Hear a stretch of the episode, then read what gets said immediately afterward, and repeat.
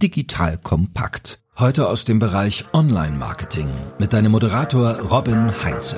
Los geht's.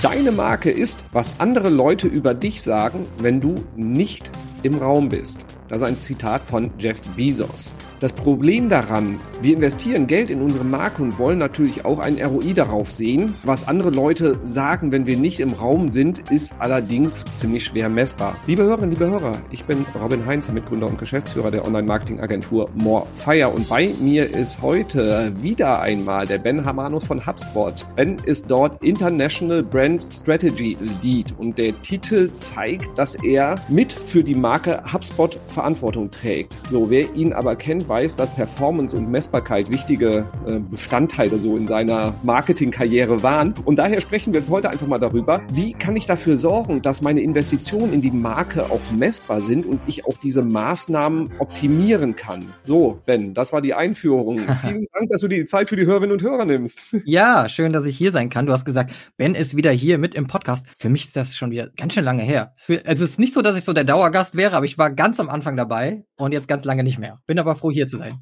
Dann sagen wir einfach mal, es wurde dringend wieder Zeit, dass du mal wieder hier am Mikro bist. Das ist nett. So, Ben, was sagen die Leute eigentlich über HubSpot, wenn du nicht im Raum bist? Naja, natürlich wäre ich gerne überall Mäuschen und würde das überall gerne hören. Wir haben ja zum Glück heutzutage soziale Netzwerke, in denen wir sehr viel wahrnehmen und hören und lesen können. Und ja, du hast recht. Das ist das Entscheidende. Was wird gesagt, wenn wir vielleicht auch nicht Teil des Gespräches sind? Aber insgesamt, ich glaube, das ist ja sehr transparent. Das ist für jeden einsehbar. Wenn man mal zum Beispiel auch HubSpot eingibt in eine Plattform wie LinkedIn, findet man ja Diskussionen und wir können uns darüber nicht beschweren. Und da kommen wir vielleicht auch schon zu einer Metrik, die für uns wichtig ist, ist das Sentiment. Man möchte nicht nur, dass über einen geredet wird, sondern die Art und Weise, wie über uns gesprochen wird, ist natürlich entscheidend. Und die soll natürlich im besten Fall positiv sein. Die kann man natürlich im Brand Marketing Marketing beeinflussen, aber nicht ausschließlich. Da kommen wir ja vielleicht noch später dazu, was alles dazu beiträgt. Aber insgesamt ähm, haben wir das Gefühl, dass man unserer Marke positiv gegenübersteht und das nicht nur unsere Selbstwahrnehmung ist. Sehr schön. Ja, kann ich so bestätigen. Wir sind ja auch jetzt, sage ich mal, nicht so, so ganz abgeneigt dem Tool HubSpot und dem, was ihr da tut, gegenüber. Also insofern passt das sehr gut. Und wir wollen jetzt heute mal ein bisschen tiefer reingehen. Also wie kann ich halt eben das Ganze auch messen und mit welchen Zahlen arbeite ich da? Aber um da noch ein bisschen mehr Kontext zu geben, so das Thema Marke, das Thema Brand ist ein sehr, sehr Großes. Also wie definierst du, wie definiert ihr bei HubSpot für euch das Thema Brand Marketing? Ja, also bei uns ist Brand Marketing ein Team aber das Team Brand Marketing ist auch nur Teil eines größeren Teams, das sich Brand und Creative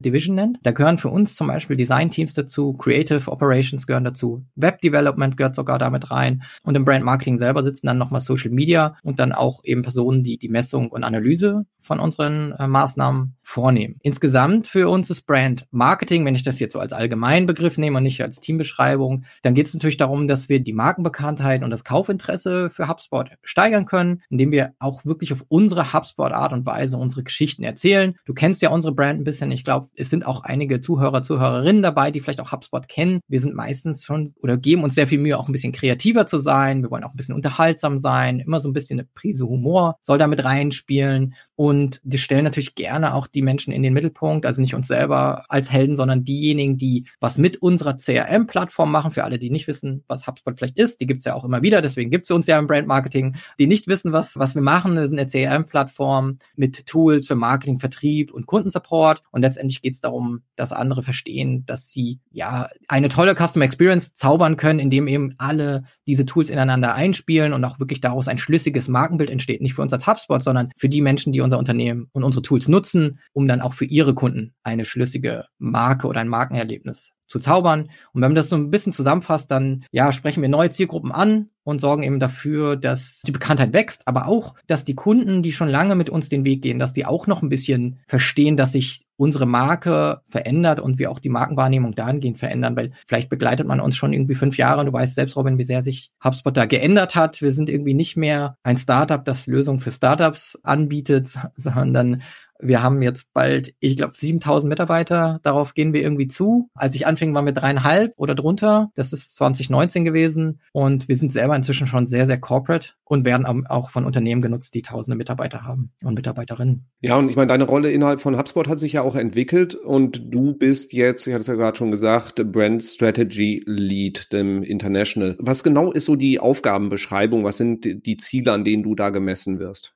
Also es ist eine sehr spezielle und neu geschaffene Rolle. Ich war vorher im EMEA-Team und im EMEA-Marketing. Jetzt bin ich im internationalen Team. Das heißt, ich bin so eine Brücke zwischen dem zentralen Team, bei dem die meisten Mitarbeiter in den USA sitzen, wo zentral auch Kampagnen und äh, Projekte erstellt werden und zwischen den Teams in den anderen Ländern, also Deutschland, Japan, Australien, Teams, die in Lateinamerika sitzen, bin ich sozusagen die Schnittstelle. Das heißt, in der Kommunikation helfe ich, ja, weil wir investieren inzwischen auch ein bisschen mehr in Brand als noch in früher. Wie gesagt, wir sind schon sehr corporate geworden. Das Markenbild zu steuern ist einfach wichtig geworden, weil wir einfach so viele Departments sind, dass sich das nicht mehr automatisch als schlüssig ergibt. Und da unterstütze ich eben. Also das könnte bei der Skalierung von Projekten sein. Das heißt, das US-Team denkt sich eine Kampagne aus. Da muss man schon sehr früh international international auch reingehen und nicht warten, bis das Team irgendwie schon sechs Monate dran gewerkelt hat, um dann zu merken, dass sich das nicht skalieren lässt in anderen Ländern. Ein witziges Beispiel, das ich hier vielleicht sogar mal teilen darf, unabgesegnet von, von unserem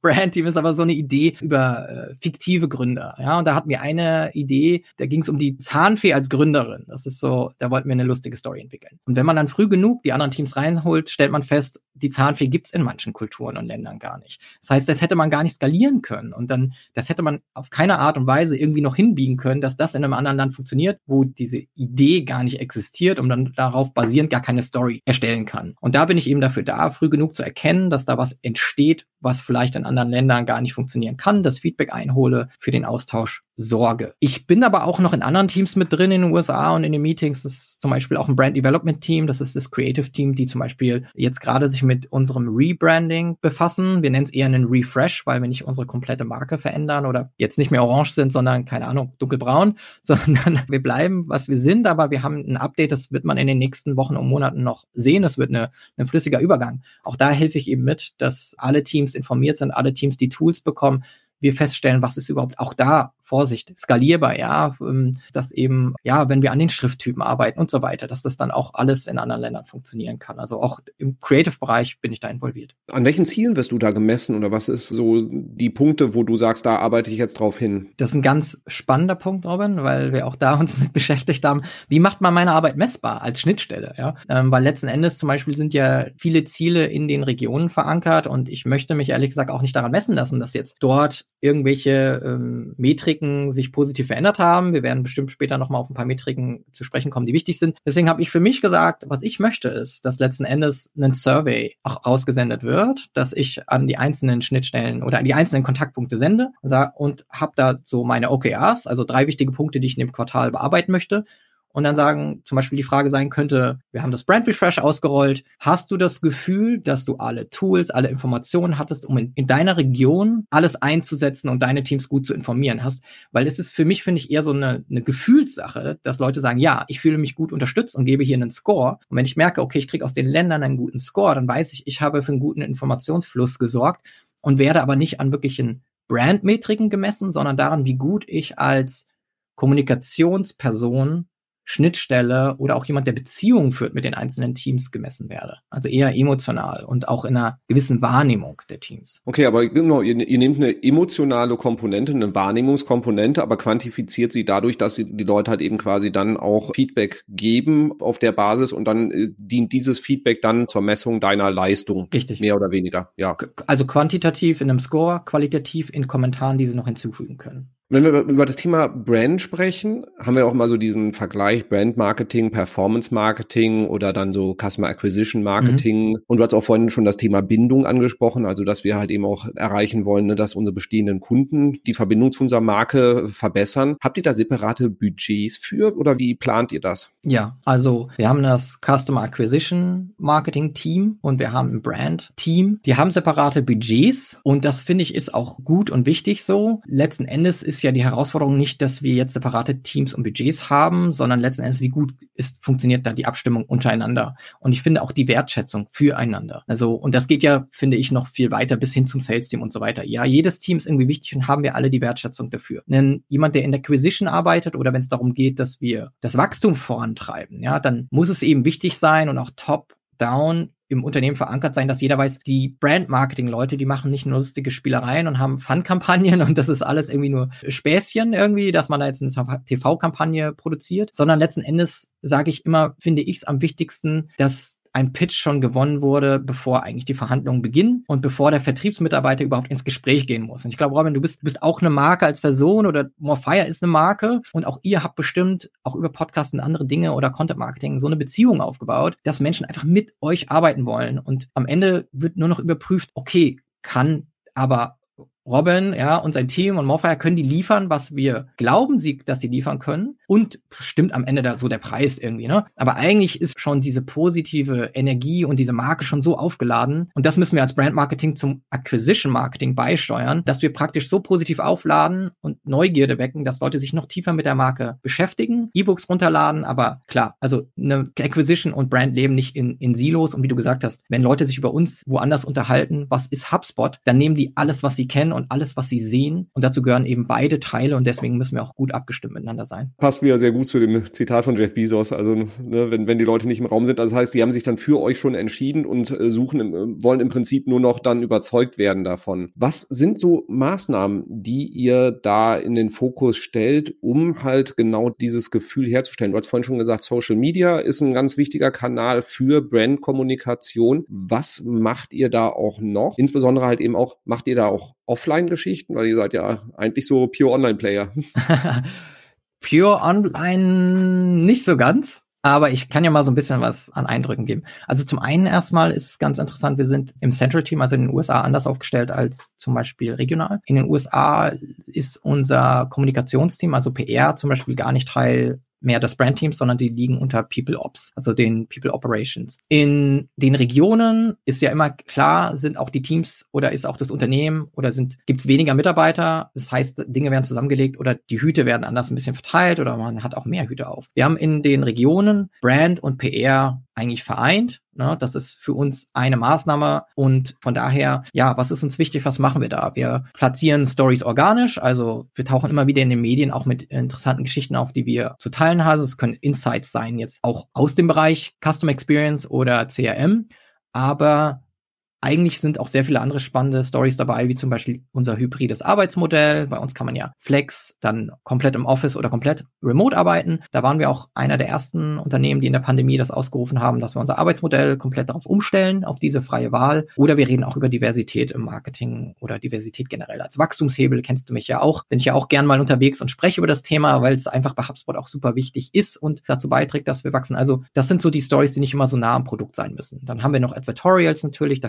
sponsern wir auch mal einen Artikel in, in diversen Medien, sind aber auch meistens eher so daran interessiert, dass wir auch eher größere Kollaborationen haben. Das heißt, da ist dann vielleicht auch nochmal in, in einer Kollaboration oder in einer Story auch nochmal ein passendes Webinar dabei oder ein passendes Podcast-Interview dabei. Und klar, Social Media hast du ja auch angesprochen, ist für uns ein Riesenthema, weil eben auch sehr gut skalierbar. Das heißt, da hat man ja eigentlich immer so ein, so ein gewisses Grundrauschen in der Industrie, dass man, egal ob man jetzt irgendwie auf LinkedIn oder YouTube ist oder ob es Instagram oder so weiter ist, dass wir da auftauchen, dass wir da auch eben auch hm, mit unserer Marke vertreten sind und eigentlich ähm, top of mind auch irgendwie bleiben. Podcast-Werbung liebe ich, finde ich ganz toll, weil ich das Gefühl habe, die, es sind ja meistens dann die Hosts selber, die, die über unsere Marke sprechen. Das machen wir auch mit Hosts, die einfach generell eher mit HubSpot vertraut sind und da auch glaubwürdig sind und, und pressen das nicht überall rein und wir auch das Gefühl haben, da passt die Audience sehr gut. Und dann, ja klar, wir machen Out of Home auch. Also es ist nicht so, dass wir komplett irgendwie eine Offline-Brand sind.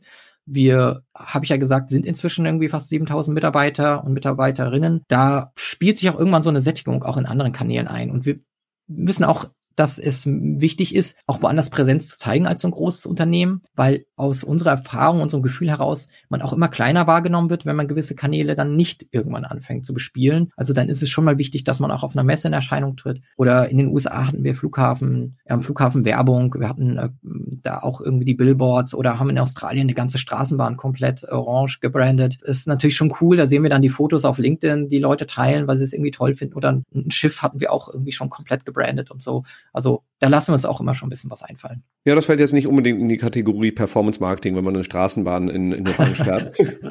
ist TV, habt ihr TV-Tests gemacht oder ist das äh, ein Teil der Überlegung?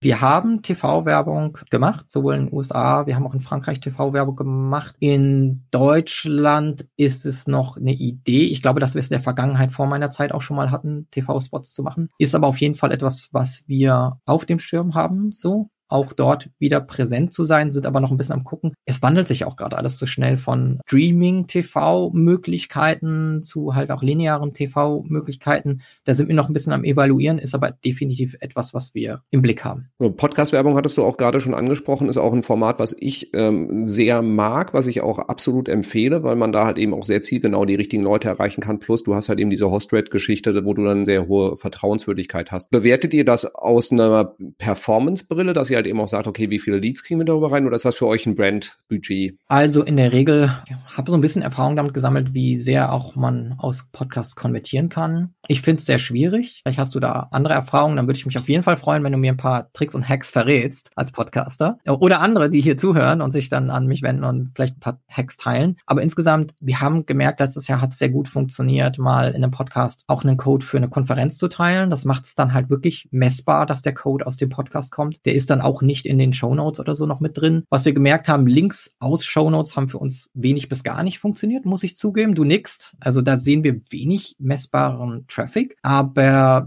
wenn man dann wirklich eine, eine Codes für eine Konferenz nutzt, war das zum Beispiel unter Umständen einer unserer besten Acquisition-Kanäle für die Grow Europe im letzten Jahr, die virtuelle Konferenz, die wir hatten.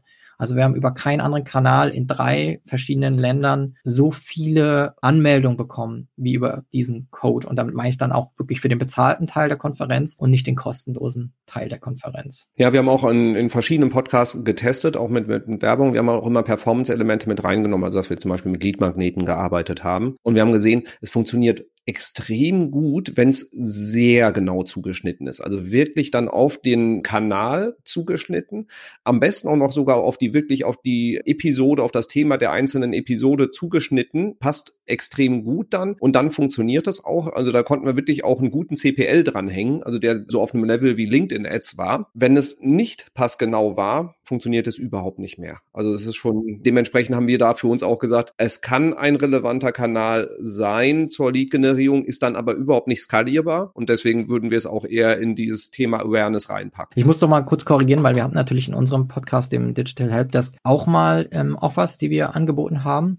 Und wir konnten natürlich schon den Peak sehen, aber wir es natürlich nicht so gut tracken von der Podcast-App hin zu der Landingpage dann und es findet ja auch teilweise dann unterbrochen statt mit dem Smartphone in der Hand, aber mit dem Rechner dann irgendwie dorthin gehen. Ist nicht immer ganz so einfach, alles danach zu vollziehen. Insgesamt haben wir da aber auch die Peaks gesehen und wie du sagst, ne, das war dann eine Episode zu Podcast-Metriken und dann sagen wir, ja, es, wir haben auch noch übrigens ein E-Book, das erklärt, wie man einen Podcast startet. So, dann ist die Story halt da und das war damals bei dem Discount-Code genauso. Das war ja im Doppelgänger Tech Talk, waren das halt Philipp und Philipp und äh, der Philipp Klöckler, der Klöckner, der war, war auch im Panel auf der Grow Europe. Und so entsteht dann halt eine Story, dass, dass er auch selber sagen kann, hey, ich bin auf der Konferenz, falls ihr euch das anschauen sollt, ich habe da auch ein SEO-Panel. Das ist dann schon wichtig, dass der Kontext da ist. Und du hast gerade auch schon wieder das Wort Story verwendet. Da bin ich, das habe ich vorhin auch direkt mir notiert. Scheint ein wichtiges Thema zu sein. Vor ein paar Episoden vorher habe ich jetzt auch gerade schon mit dem Tilo über das Thema PR gesprochen. Und du hattest auch gerade gesagt, bei euch ist das Thema PR und Brand stark verzahnt und hast auch immer wieder gesagt, bei äh, Brand geht es bei euch auch darum, Geschichten zu erzählen. Kannst du da so ein bisschen mehr Kontext geben? Weil sonst erste Gedanke bei Brand ist immer so große TV-Werbung und wir zeigen einfach unsere Marke und dann werden die Leute uns schon lieben. Das scheint ihr ein bisschen anders anzugehen.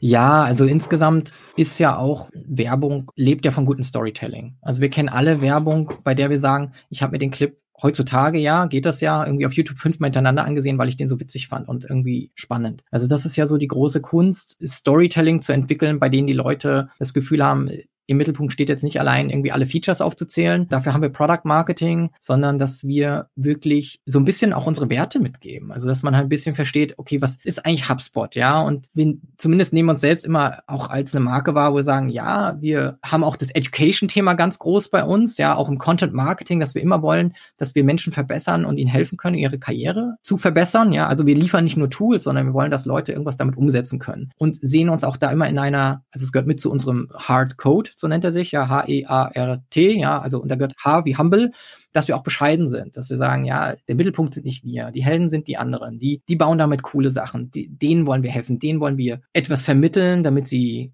erfolgreich sein können. Und das sind die Geschichten, die wir auch mit erzählen wollen, dass wir eben zwar Einblicke in unser Unternehmen geben, aber eigentlich immer, damit andere das kopieren und ihr eigenes daraus machen irgendwie. Ne? Und nicht alle Erfahrungen nur komplett sammeln müssen und Fehler machen müssen, sondern irgendwie immer so einen besseren Ausgangspunkt haben, vielleicht als wir selber hatten in manchen Dingen, aber das eben auch sehr transparent teilen können. Finde ich einen sehr charmanten Ansatz. Also nicht einfach die ganze Zeit zu sagen, hey, wir sind HubSpot, wir sind total gut, kauf uns bitte, sondern halt eben einfach die da Geschichten drumherum erzählen, auch wenn du halt eben das Thema Diversity zum Beispiel hast, ist jetzt nichts unbedingt, was direkt mit einer CRM-Plattform zusammenhängt. Aber es ist halt eben eine, eine sehr gute Geschichte, die dann zu den Unternehmenswerten auch passt, wodurch man halt auch wieder in die Sichtbarkeit kommen kann. Richtig. Und dazu gehört eben auch, finde ich, zum Beispiel eine positive Fehlerkultur zu haben, weil daraus entstehen ganz viele Geschichten, die man erzählen kann. Ich finde das, wo du das Thema Diversity Diversity angesprochen hast, das ist für mich auch ein großes Brandthema. Es ist für uns wichtig. Und wir erzählen nicht nur, wie toll wir darin sind, sondern in Vorträgen, die ich halte oder in Geschichten, die wir erzählen, merken wir auch, okay, was funktioniert noch nicht so gut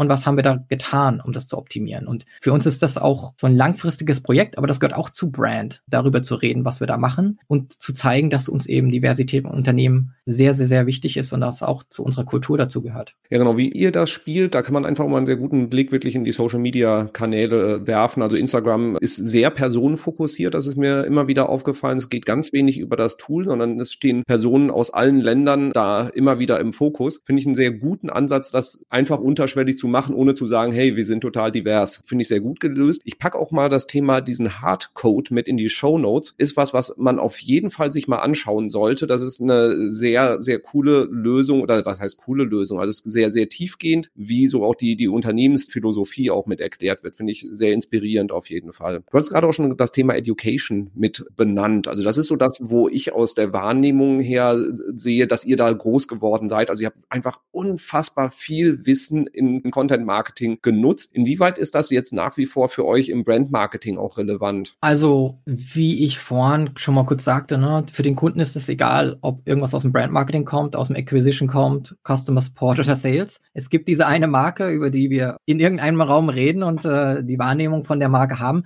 Und Content hat uns groß gemacht, ganz klar. Also die Inbound-Philosophie, die beiden Gründer, Brian Halligan und Damesh Shah, die sich zusammengesetzt haben, und eigentlich diese Unternehmen mit Content groß gemacht haben und dadurch ja eigentlich auch angefangen haben, diese Marketing Automation zu bauen, weil es einen besseren Weg geben musste, E-Mails zu schreiben und Kunden zu segmentieren und auch zu sortieren und auch den Leuten das zukommen zu lassen, was sie wirklich brauchen. Ja, Content ist super wichtig für unser Brandbuilding. Ich glaube, wir hatten so lange ja auch gar kein richtiges Brand-Team, weil unser Content-Team unsere Brand eigentlich schon sehr gut geformt hat. Einfach dadurch, dass wir ja uns zu Herzen genommen haben, transparent zu sein und eben diese viel, dieses große Wissen preiszugeben. Eine große Sache ist unser Blog, ganz klar. Oder ist es nicht mehr das Blog, es sind Blogs inzwischen. Ich würde jetzt nicht mal aus dem Kopf sagen können, wie viele Blogs wir haben, aber ich weiß, dass wir, wir haben ja für inzwischen Unterkategorien für Vertrieb und auch Kundenservice und so weiter. Also es sind sehr viele, auch in Deutschland inzwischen sehr viele Blogs. Wir haben, ich glaube, mehr als elf Millionen monatliche Visits weltweit. Also wir verstehen uns da auch inzwischen wirklich als Medium und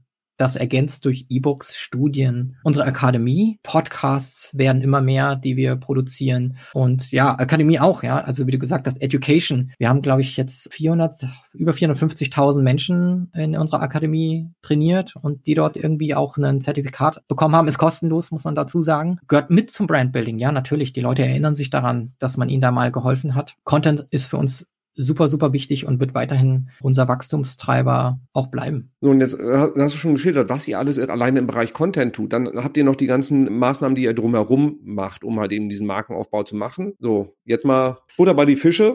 Wie messt ihr das und wie bewertet ihr, ob bestimmte Investitionen sinnvoll waren, erfolgreich waren oder nicht? Also vielleicht kommen wir mal zu den Metriken.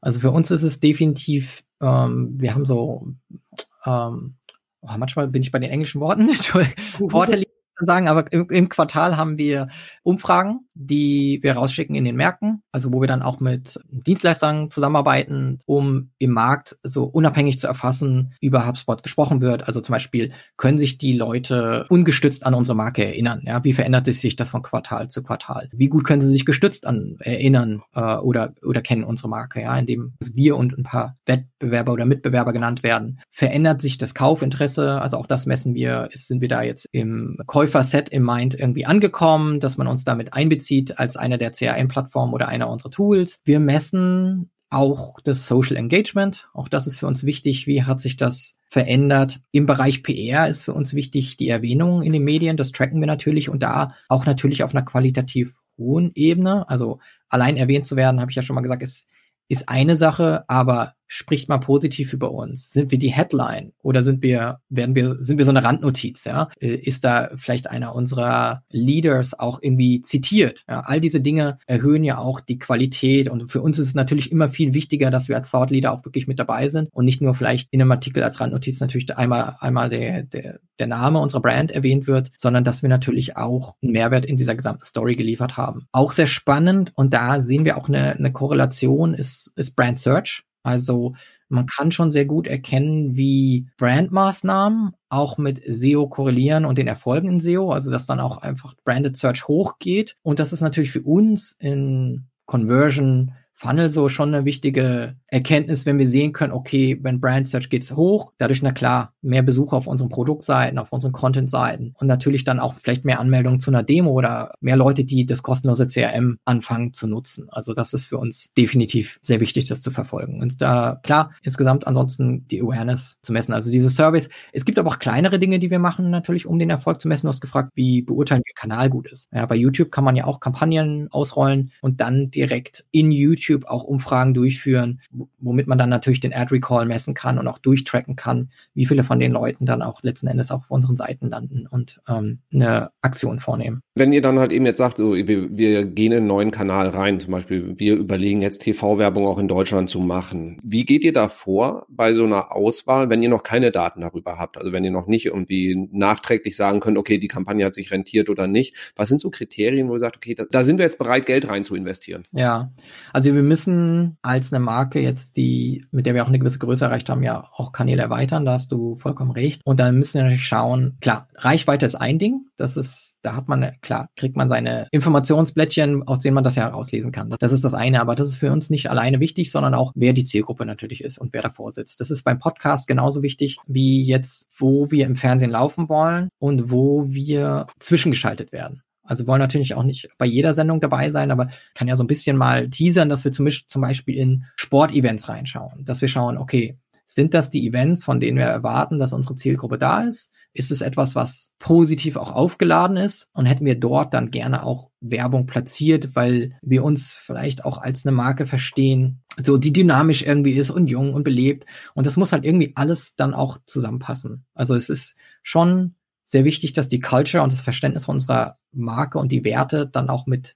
der Sendung und dem Kanal äh, und der Zielgruppe da gut zusammenpassen. Okay, äh, ist, fließt auch Bauchgefühl mit rein? Weil ich meine, solche Sachen, so die Zielgruppe ist da, ist, ist das dann so, so eine persönliche Einschätzung dann auch von euch, von den Expertinnen und Experten, die bei euch sitzen, oder ist das wirklich komplett zahlenbasiert? Also klar, es gibt die Medienblätter oder Mediablätter, die man bekommen kann. Bei den Podcasts gibt es das ja auch inzwischen äh, bei vielen Podcasts, wobei man sagen muss, es ist echt, ja, schon schwierig manchmal im Podcasting seine Zielgruppe zu kennen. Das weißt du, dass einem da eigentlich so ein bisschen irgendwie der Zugang besser fehlt und auch die Plattformen nicht so viel preisgeben, wie wir uns wünschten. Also wenn wir in die Analytics reinschauen bei einem Spotify und äh, Apple Podcasts, kriegt man eben kaum bis keine Informationen. Also da braucht man dann andere Umfragen, um irgendwie messen zu können, wer so die Menschen sind. Und da hilft auch oft Social Media oder manche Podcasts haben ja auch sogar eigene Discord-Kanäle, wo man das dann so ein bisschen besser einschätzen kann. Ne? Aber für uns ist schon wichtig, auch zu gucken, ist es vielleicht auch nur ein Podcast-Kanal, der sehr männlich dominiert ist. Dann schauen wir natürlich auch, wie wir unsere Budgets einsetzen können, um zum Beispiel auch mehr von einem weiblichen Publikum gehört zu werden. Also auch da wieder Diversität ganz wichtig. Ich hatte das in einem Vortrag mal erwähnt, dass wir zum Beispiel auch super gern bei Doppelgänger Tech Talk sind, aber ich glaube, deren Hörerschaft ist, glaube ich, 90 Prozent männlich. Und das ist, es liegt in der Natur der Dinge, ja. Also das ist auch gar, gar nicht vorwurfsvoll. Es sind zwei Männer, die den, den Podcast machen. Es geht um Tech. Das ist erstmal schon eher divers, aber dann auch sehr stark um Aktien und Investment. Und das ist immer noch ein Thema, das einfach viel Interesse bei Männern weckt. Ich wünschte es mir manchmal, es wäre noch ein bisschen anders, aber das sind, ähm, da kann man manchmal am Format auch nur bedingt feilen. Und deswegen ist es dann wichtig zu schauen, gibt es sowas wie Fast and Curious mit der Verena Pauster und Lea Sophie Kramer jetzt auch bei der, bei den OMR äh, Podstars. Man sagt, die haben es dann wieder umgedreht umgedreht. Ich glaube, da sind es dann 70 Prozent Frauen, die dazuhören. Und so verteilt man dann die Budgets, sagt aber nicht, ja, das eine mache ich jetzt gar nicht mehr, sondern dann schaut man halt einfach, dass man auch andere Projekte unterstützt, um diverser zu sein und dort auch sich zu erweitern. Wie plant ihr euren nächsten Schritt im Bereich Brand oder wie, wie sind so die Zeithorizonte und werdet ihr das Budget für Brand noch steigern? Weil du hattest ja auch vorhin so gesagt, ne, man, man stößt irgendwo bei Kanälen auch mal an Grenzen dran, also dass ihr einfach sagt, so wir müssen viel, viel mehr noch in Brand machen. Kannst du da so ein bisschen spoilern? Also Zeithorizont, so in der, im Unternehmen haben wir immer so einen Dreijahreszeithorizont intern, so eine Vision, von der wir wissen, wo es hingeht und was unsere Ziele sind. Im Brand Marketing sind wir inzwischen teilweise schon in Gesprächen für Projekte für Ende 2023. Also wie du es eben angesprochen hast, ne, wenn es um TV zum Beispiel geht oder Out of Home, dann ist es eben etwas, was nicht so skaliert wie jetzt irgendwie ähm, Instagram-Werbung zu buchen, sondern wenn man da nicht früh genug kommt, sind halt die begrenzten physischen Plätze oder auch in linearem TV die Plätze einfach weg und man kann nicht mehr Sponsor dieses Sportevents einfach sein. Also da müssen wir jetzt auch schon viel früher uns überlegen, was wir machen wollen und sind eben auch schon im nächsten Jahr. Bei der Jahresplanung, die, du hattest noch eine andere Frage gerade mit drin, ne? Nicht nur den Zeithorizont, sondern Genau, und plant ihr Brand zu erweitern tatsächlich dann auch? Ja, also ich glaube, wenn ein Team sehr stark gewachsen ist, dann definitiv das Brand-Team. Ich würde sagen, vor anderthalb Jahren waren das vielleicht 1,5 Personen. Inzwischen sind das, äh, ja, habe ich sehr viele neue Kennenlernen-Calls, weil neue Personen mit dazukommen und wir da, äh, ich, ich glaube, mindestens ein gutes äh, Dutzend alleine im Brand Strategy oder Brand Marketing Team sind. Ähm, aber die Investments intern wie auch extern und die Maßnahmen, die wir da betreiben, die, die wachsen natürlich. Also es wird größer. Wir haben, wie glaube ich, alle Brand-Marketer die Herausforderung, immer diesen Return on Investment nachzuweisen, weil wir einfach so Content- und Conversion getrieben sind und eben aus dieser Lead-Geschichte kommen, dass wir hier noch sehr, sehr viel beweisen müssen, was gut funktioniert, an welchen Impact es hat. Aber umso besser wir das hinkriegen, desto höher werden natürlich auch die Investments. Ja, und wie ihr das messt habt, das hast du ja schon sehr schön geschildert. Also insofern fand ich das jetzt mal einen sehr schönen Überblick von einem Unternehmen, was diesen Wandel jetzt gerade durchmacht. Von wir sind sehr performanceorientiert, wir machen Content, um Leads zu generieren, hinzu, wir wollen halt eben dann auch in den Köpfen der Zielgruppe, in den Köpfen von potenziellen Kundinnen und Kunden, wollen wir schon auf Platz eins sein, bevor sie überhaupt mal die Anfrage stellen. Und den Prozess hast du sehr, sehr schön geschildert. Ich, mein Eindruck ist, dass viele Unternehmen im Markt gerade an dieser Stelle sind, dass sie einfach merken, dass Performance Marketing an Grenzen stößt, beziehungsweise je mehr man vorher in die Marke gesteckt hat, desto effektiver ist auch einfach das Performance Marketing. Insofern vielen, vielen Dank für die Einblicke, Ben. So, und liebe Hörerinnen, liebe Hörer, du hast jetzt die große Herausforderung, das Ganze bei dir umzubauen, umzusetzen, weil es ist ziemlich komplex dann doch auch. Und man sieht, wie viele Menschen da involviert sind, wie viele Variablen da mit drin sind, wie herausfordernd auch so die Messbarkeit ist. Aber aus meiner Sicht und aus meiner Erfahrung definitiv ein Weg, den es sich lohnt zu gehen. Also Ben, danke für all die Einblicke. War gerne hier. Danke fürs Zuhören. Und dir, liebe Hörerinnen, liebe Hörer, Spaß bei der Umsetzung. Nicht vergessen, den Podcast zu abonnieren und auch gerne mit mindestens fünf Sternen zu bewerten. Das macht mich sehr, sehr glücklich. Und dann hören wir uns wieder in der nächsten Woche. Bis dann. Tschüss. Ciao. Danke fürs Zuhören beim Digital Kompakt Podcast. Du merkst, hier ziehst du massig Wissen für dich und dein Unternehmen heraus. Wenn du mit uns noch erfolgreicher werden möchtest, abonniere uns auf den gängigen Podcast-Plattformen. Und hey, je größer wir werden, desto mehr Menschen können wir helfen. Also erzähl doch auch deinen Kolleginnen und Kollegen von uns. Bis zum nächsten Mal.